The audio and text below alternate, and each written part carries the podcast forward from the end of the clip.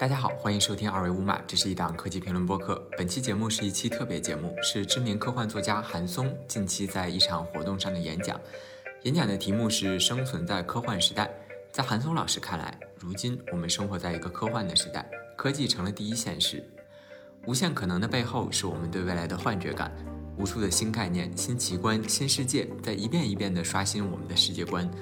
科技以其自身的逻辑，正在加速入侵现实，构建未来。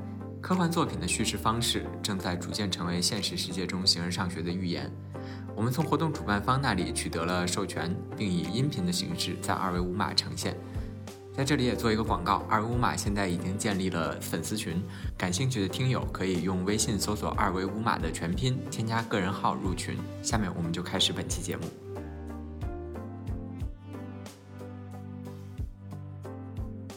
大家好，我是科幻作家韩松。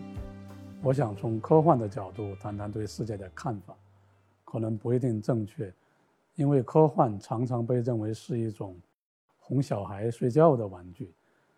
不过现在关注科幻的人好像渐渐多了起来，比如有房地产商说要把小区建成科幻的样式，有人说要在城市交通卡上加入科幻的元素，做食材生意的老板。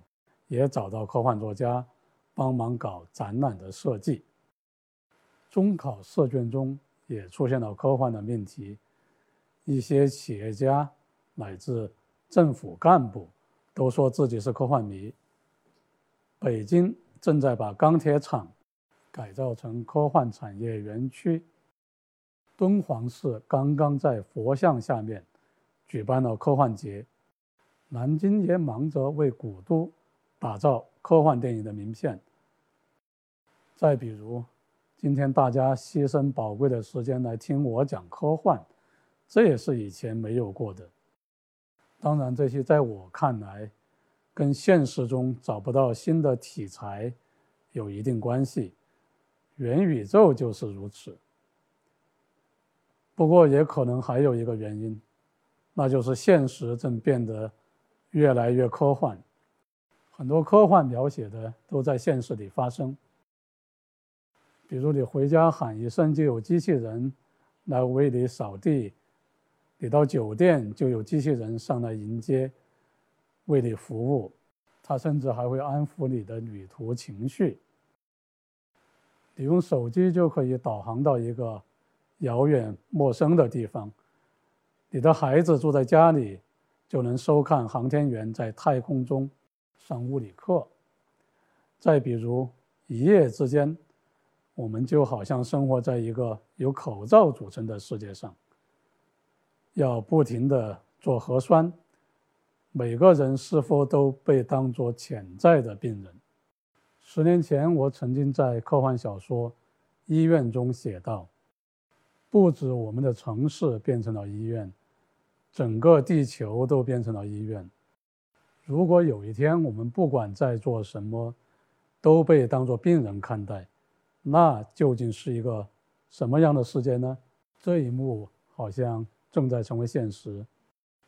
过去一年，还有许多匪夷所思的事情发生，比如一个省会城市的地铁会发洪水淹死人，跑一场马拉松会冷死一群人。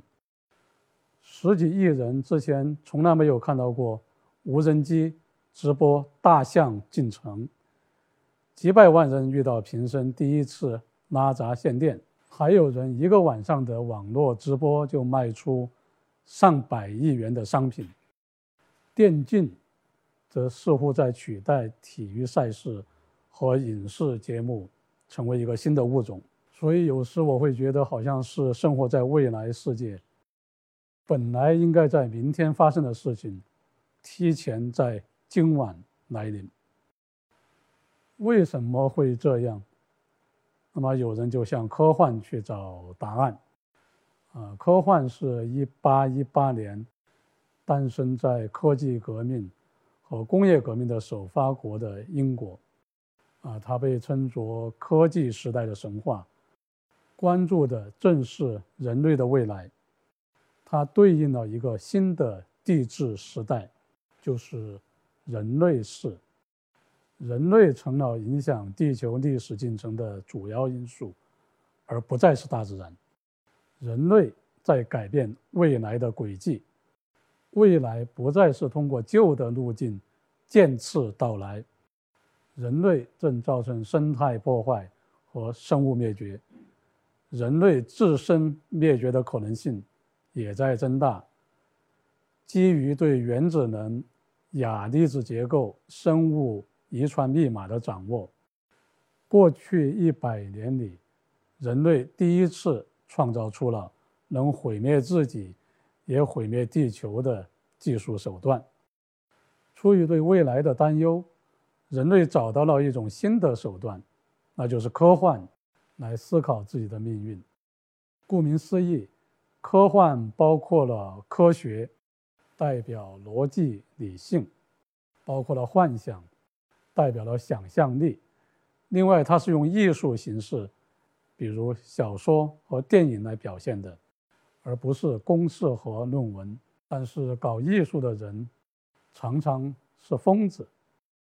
因此，科幻隐喻的是，我们可能生活在一个理性和感性、正常和疯狂、现实与未来交织最激烈的时代。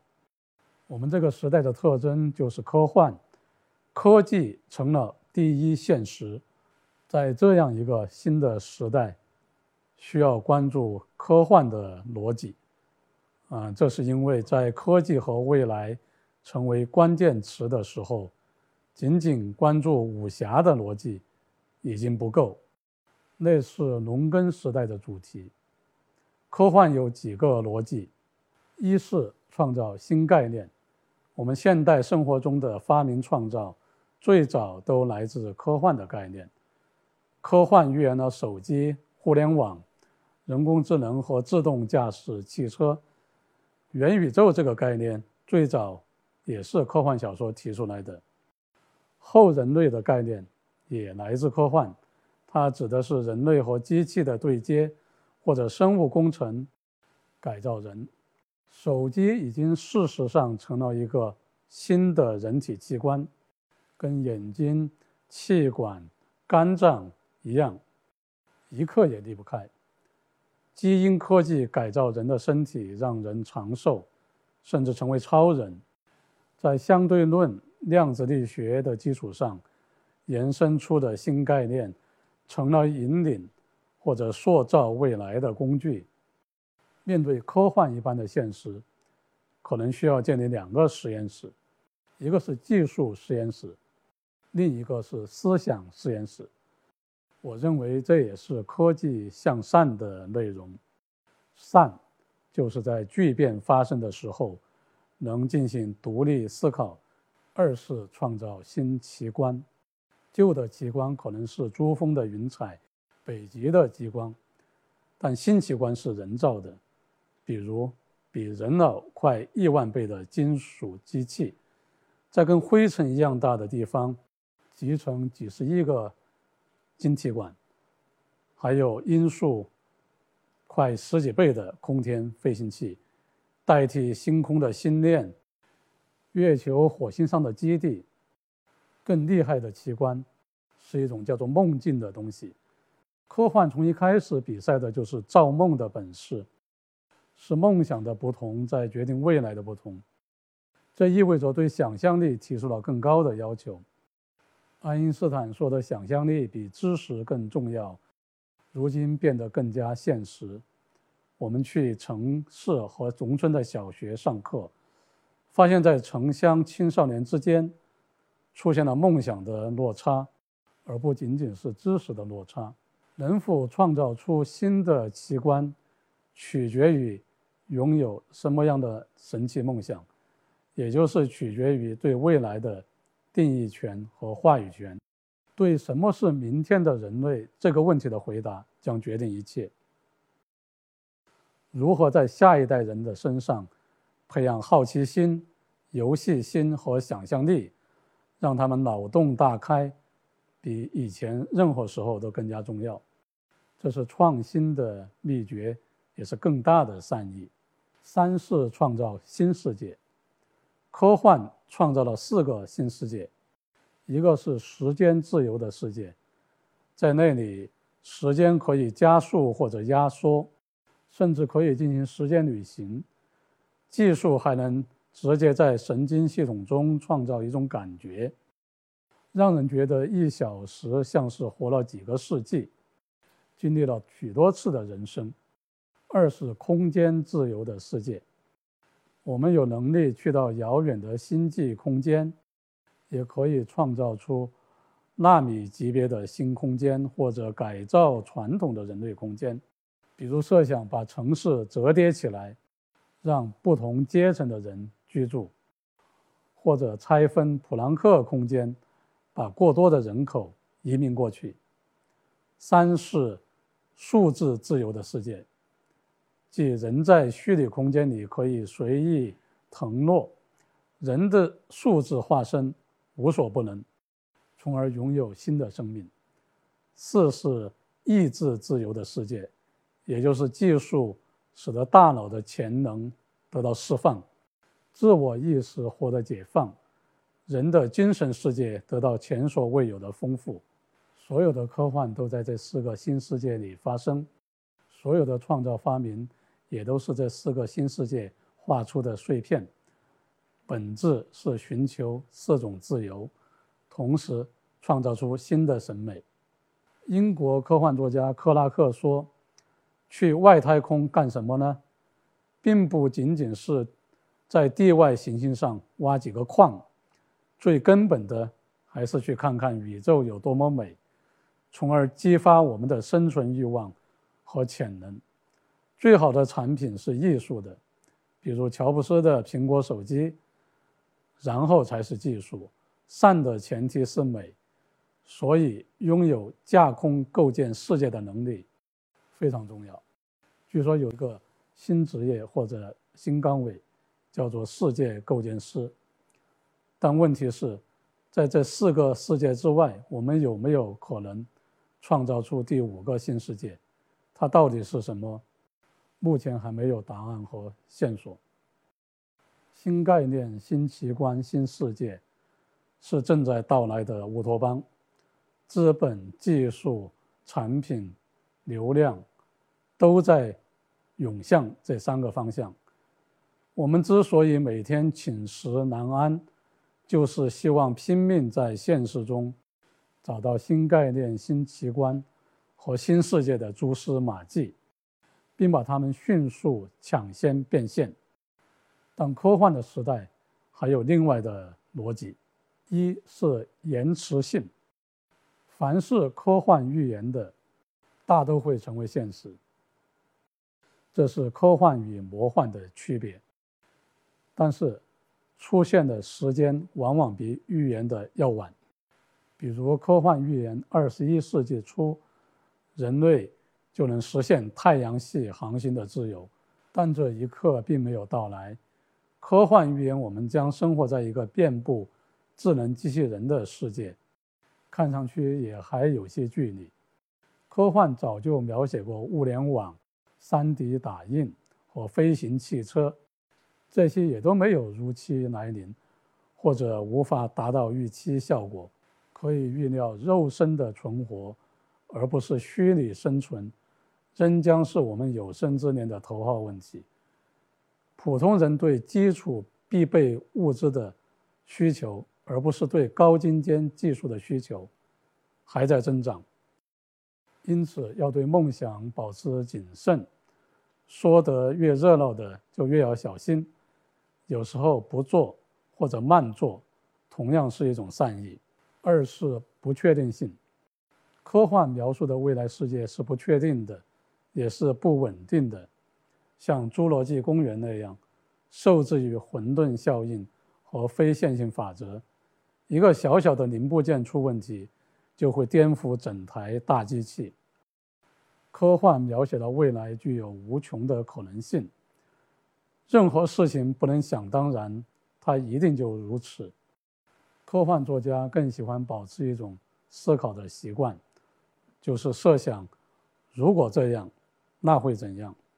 去考虑最极端的情况。为什么科幻总是会描写一些科学怪人？因为新事物诞生的时候，首先会产生一批傻子、骗子和疯子。大部分疯子会破产，会被关起来或者会自杀。少数疯子坚持到最后，才会成为赢家。三是不完整性，科幻描写了极其丰富多彩的未来世界，同时暴露出巨大的匮乏。比如，以为有了大数据就仿佛一切尽在掌握，这是低估了宇宙的复杂性。如同《银河系漫游指南》这个科幻小说里。超级计算机算出来的宇宙答案，是一个谁也理解不了的神秘数字四十二。我们面对的未知远大于已知，我们将长期在巨大的信息不对称下生存。同时，有可能是谁拥有信息越多，谁就越危险，因为别人会把它当成威胁。科幻中连神级文明。都不可能单独拥有控制宇宙的完整生产链，因此不是试图创造和掌控一切，而是要设法在环境、他人和某种不可言说的力量之间保持平衡，并且建立信任链。这需要更大的善意，尽可能减少敌意。四是脆弱性。正如科幻小说《三体》描写的，没有什么是强大的，你随时会被替换，会被消失，会被蒸发。意想不到的东西可以攻破貌似强大的城堡，一个病毒就能改变所有习惯。科幻很早就预言了智能汽车的脆弱性。最近在一些演习中。黑客可以很容易进入智能汽车的自动操纵系统，取代驾驶员和乘客。这个如何定义交通事故提出了难题。今后所有智能机器相关领域都会遇到同样问题，从无人机到医疗设备都是这样。新的生存环境是机器越来越像人，而人越来越像机器。所谓善意，就是保持谦卑，处处小心。五是短暂性，一方面长生不老看似到来，同时很多事物的生命周期好像越来越短。从完美人设的明星，到大型的科技或地产企业，从一项技术到一个行业，乃至文明，就像科幻作家荷西在《异域》里描写的。一切进入快进模式，在产生新事物的同时产生怪物。技术最需要对抗的是朝不保夕，料理好后事，有时比创造新事物更要紧。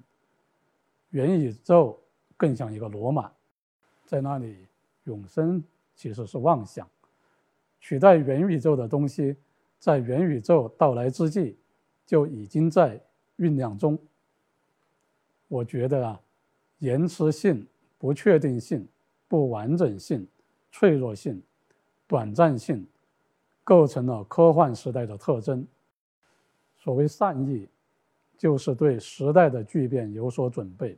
神经浪游者，也就是《黑客帝国》的鼻祖，科幻作家威廉·吉布森说：“未来已经到来，只是尚未流行。”现在可以把这句话修改为：“未来已经到来，正在风靡一时。”几千年来，人们今天的生活是由昨天发生了什么决定的。考虑当下要做什么事，就要去读《史记》和《资治通鉴》。但情况变化了，今天是由明天决定的。洞察未来，才能掌控现在。这里我告诉大家一个消息，就在刚刚的十二月底，中国的成都市连续击败法国的尼斯、美国的孟菲斯和加拿大的温伯尼，赢得了第八十一届世界科幻大会的主办权。这是创办于一九三九年的世界科幻大会第二次来到亚洲，上次是二零零七年在日本。这将是地球上最有想象力的人们首次汇聚在中国，一起探讨科技时代人类的前途命运。有外国人说，要了解中国的未来，就要了解中国的科幻，也才能知道世界的未来。但我同时觉得，这方面也在出现困难，因为最近以来，现实变得更加科幻了，并且开始超出科幻的预言。新冠挑战的实际上是人类的想象力。我怀疑啊，未来可能成了一种独立的生命，它不按人类的安排发生，而是以自己的方式加速入侵现实。并从根本上修改乃至颠覆现实。同样，科技也是一种独立的生命，它在摆脱人类的操控，获得了自主演化的能力。某种情况上讲，我们今后能否生存下去，取决于科技与未来这两大力量之间能否彼此怀有善意。最考验着人类的智慧和运气。最后，祝大家新年梦想成真。